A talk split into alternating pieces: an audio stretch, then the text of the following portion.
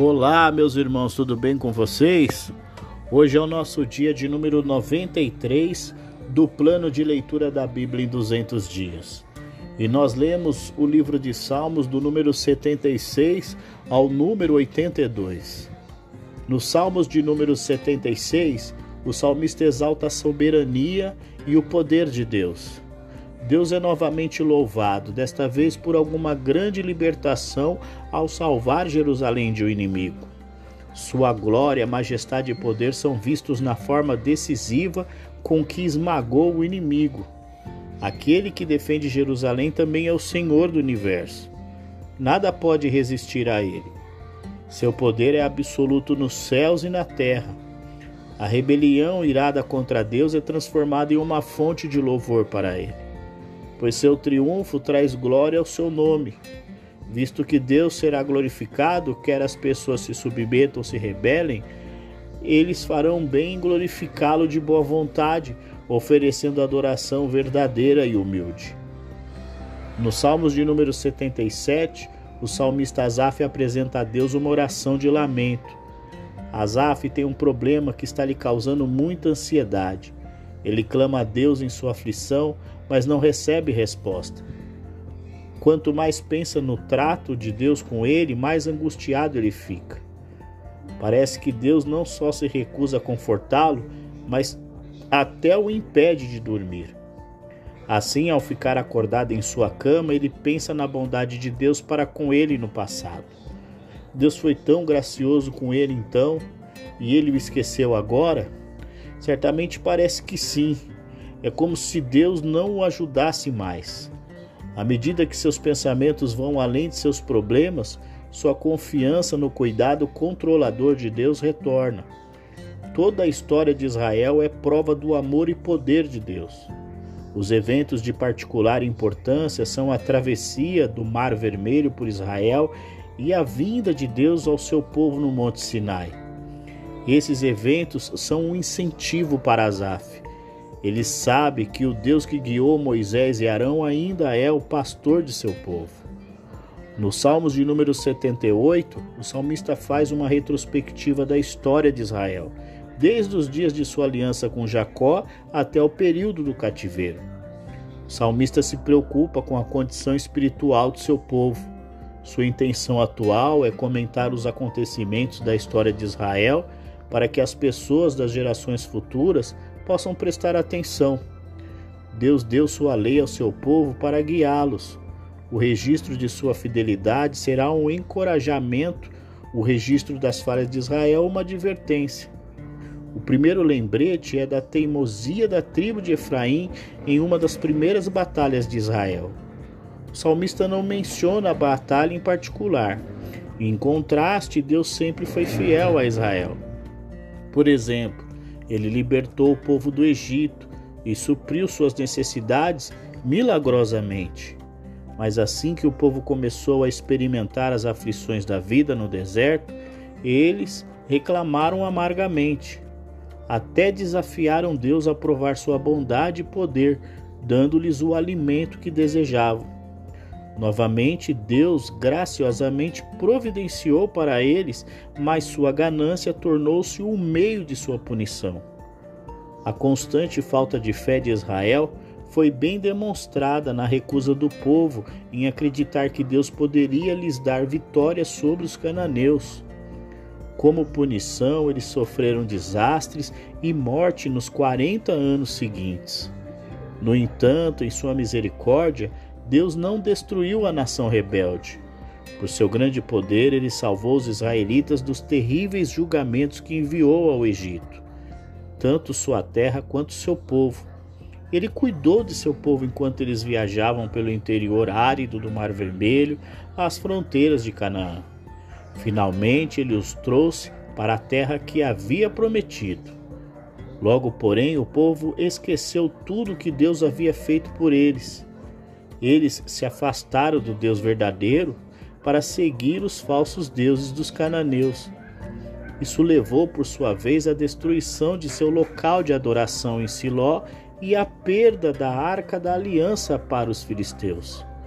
Novamente, Deus salvou seu povo, desta vez usando um homem da tribo de Judá para incitá-los e liderá-los triunfantemente. Este homem, Davi, estabeleceu o santuário no Monte Sião e colocou dentro dele a arca da aliança, o símbolo da presença de Deus. Dessa forma, Davi mostrou sua determinação de que Deus deveria ser o centro da vida nacional de Israel. A história de Israel sempre falhou, mas Deus, em sua misericórdia, não abandonou seu povo. No símbolo da arca, ele habitou entre eles e, por meio do governo de seu rei escolhido, cuidou deles. No Salmo 79, o salmista relata sua dor ao ver a ruína de Jerusalém e a profanação do templo. Tudo isso fruto da invasão dos inimigos do povo de Deus. A cena em, em torno de Jerusalém é de terror. O templo foi destruído, as cidades, a cidade está em ruína e o exército é uma massa de cadáveres em decomposição, fornecendo comida para os pássaros e animais selvagens. A vergonha é adicionada à tristeza por meio dos insultos feitos a Israel por seus vizinhos. É verdade que a destruição de Jerusalém foi um julgamento enviado por Deus à nação por causa de seu pecado. Mas pergunte ao povo: isso não é suficiente? Deus não reverterá seu julgamento e punirá aqueles que devoram seu povo? Eles oram para que Deus perdoe seus pecados e os restaure em sua terra. Desta forma, ele silenciará as nações que zombam dele como sendo impotentes para salvar. O povo cativo de Deus clama a ele para resgatá-los e punir aqueles que o insultam. Nos Salmos de número 80, o salmista clama a Deus suplicando que ele ouça o seu clamor em favor de Israel, a videira do Senhor. Mais uma vez, o povo clama a Deus por alguma ação decisiva que o salvará da sua situação atual. Eles estão oprimidos pela dor. Deus aparentemente os esqueceu e seus inimigos zombam deles cruelmente.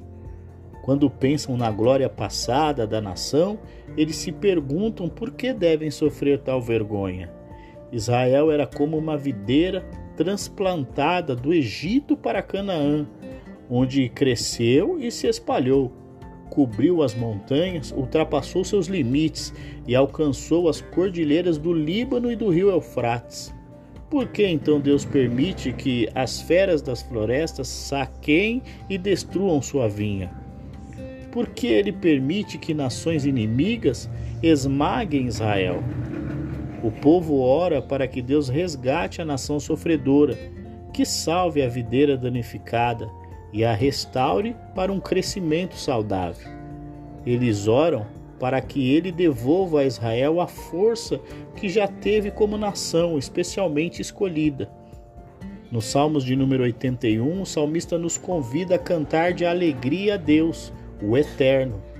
A música começa com um lembrete da ordem de Deus para manter este festival alegre em memória de sua bondade em salvar o seu povo do Egito. Deus então conta como tirou o fardo da escravidão das costas de seu povo e cuidou deles enquanto viajava pelo campo árido. No Monte Sinai, ele lhes deu sua lei, acrescentando a promessa de que continuaria a prover para eles se fossem fiéis a ele. Mas sua teimosia, desobediência, os impediu de receber a bênção de Deus. Deus ainda deseja o arrependimento e a lealdade de todo o coração de seu povo. Assim ele pode derramar mais de suas bênçãos sobre eles. Ele pode dar-lhes ajuda e provisão, muito maior do que qualquer coisa que seus ancestrais experimentaram no deserto. Nosso último Salmos de hoje, Salmos de número 82, vemos um protesto do salmista contra os juízes injustos e imparciais que estão sobre a terra. Eles são até chamados de deuses. No entanto, em vez de resgatar os pobres indefesos dos ricos poderosos que os escravizam, eles mostram favor para aqueles com influência e dinheiro. Por estarem cegos a toda justiça, verdade e misericórdia, não há estabilidade na sociedade. Eles podem ter alta posição, mas isso não os salvará no dia em que eles próprios forem julgados. Eles serão destruídos junto com outras pessoas iníquas.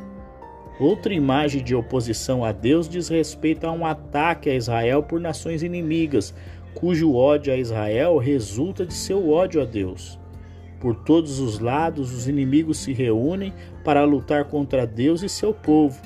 Mas assim como Deus derrotou Císera e Jabim no tempo de Débora e derrotou os midianitas no tempo de Gideão, ele pode derrotar os exércitos reunidos novamente.